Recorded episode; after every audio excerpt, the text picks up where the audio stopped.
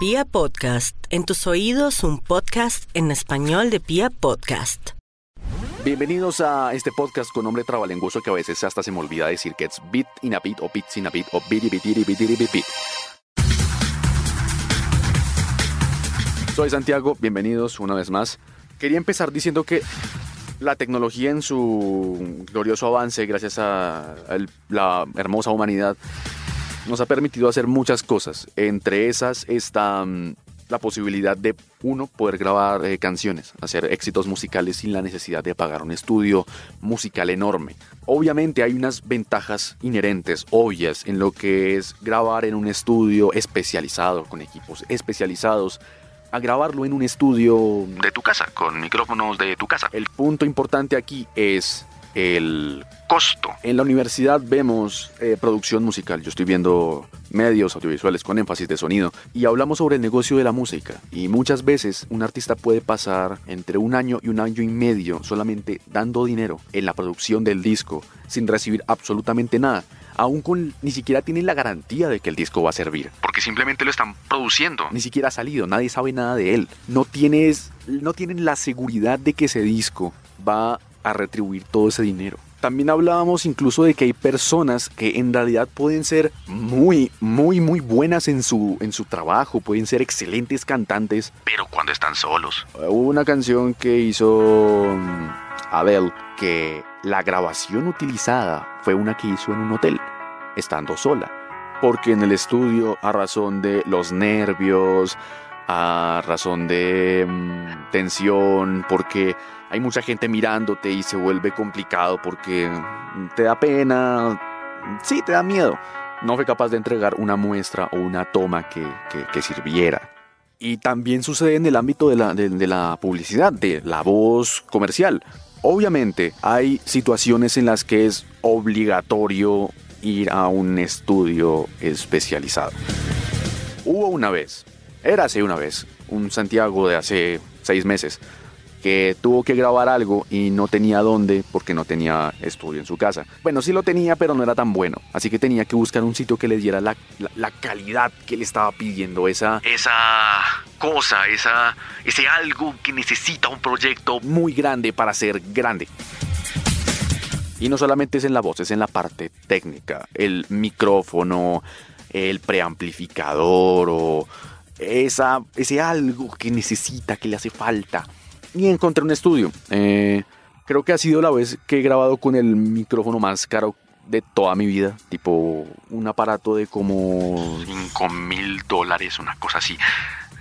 Todo, esa, esa, hora que estuve grabando ahí fue, eh, fue, fue un nerdgasmo completo, de pies a cabeza sonaba precioso en todas las medidas posibles y estaba conectado a otro equipo que costaba otros 4 mil dólares, no, 2 mil dólares por sí solo. Tras de que el micrófono sonaba bonito, ese aparato también sonaba bonito y entonces era un nergasmo con otro Era precioso todo. Era precioso todo. El micrófono era un Telefunken AR51 y el aparato era un Distreso que es una especie de aparato que te permite comprimir y ecualizar, que es como cuadrar las, las frecuencias para que suene mejor y para limpiar imperfecciones. Pero por muy bonito que sea todo esto, no puedes usarlo todo el tiempo, no, no todas las veces vas a tener trabajos que te permitan pagar ese tipo de cosas. Entonces, ¿a dónde nos remitimos? Al estudio casero. Después de este trabajo yo mejoré mi estudio casero. Ahora tengo unos mejores equipos. Y ahora soy capaz de entregar mis trabajos sin la necesidad de estar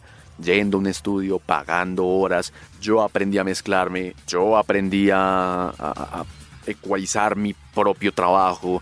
Entonces ahora yo estoy en la capacidad de ahorrarme ese tiempo de estudio y de ahorrarme esas penas como la de Adele en su grabación musical, porque yo tengo la oportunidad de grabar solo. De hecho, otro buen ejemplo de grabar solo es este podcast. Yo lo estoy grabando en una habitación en solitario. Aquí no hay nadie viéndome. Y no sería ni, ni capaz ni de hablar tan duro, ni de hablar tan suelto, ni de sentirme tan libre que como cuando alguien me estaría mirando. Hay gente que es capaz de superar eso, es cuestión de tiempo y es un asunto de es un proceso, pero al menos a mí me queda un poco más un poco más difícil. Y estas personas que tienen un estudio muchas veces hacen lo mismo que yo, hacen podcast o hacen eh, eh, locuciones comerciales, tienen trabajos de, de, de, narración, tal vez audiolibros, o hacen fandub, que es coger eh, contenidos que ya están doblados al español y a ti te gustaría hacer. O coger cosas que no existen dobladas al español y tú hacer esa primera toma de contacto en el idioma e intentarlo con tu voz, a ver qué, qué, qué puede salir mal. Porque de eso se trata, e, e, es de fan para fan.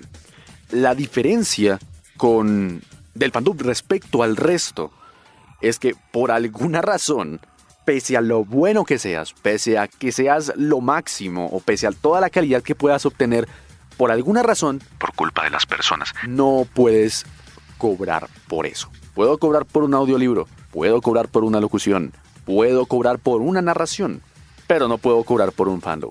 Porque es de un fan, no porque esté mal, que pueden haber trabajos mejores que otros. Eso, eso siempre lo hay. Pero no porque esté mal, sino porque es de un fan. Y entonces, como lo hizo un fan, ya de por sí es inválido. Y no estoy queriendo decir que se intente lucrar con contenido uh, que no esté en Latinoamérica sin autorización, porque hay personas que hacen eso, que suben contenido sin autorización y pretenden lucrar, lucrar con eso. Eso técnicamente es piratería y... Y en segunda, eso es robo.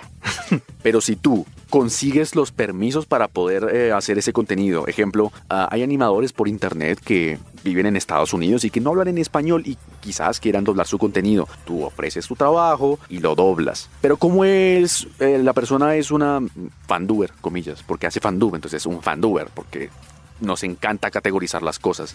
Entonces, como, entonces, como es un fanduber, no puede cobrar por eso porque al ser un fanduber es un fan que hace las cosas de corazón, que es un fan que solo hace esta maravillosa actividad por el amor al arte. Y lo respeto, se respeta completamente. Hay gente que tiene sus vidas, hay gente que tiene otros trabajos y que básicamente lo hacen por diversión. Ahí no hay ningún problema, es un fan hecho y derecho con un hobby.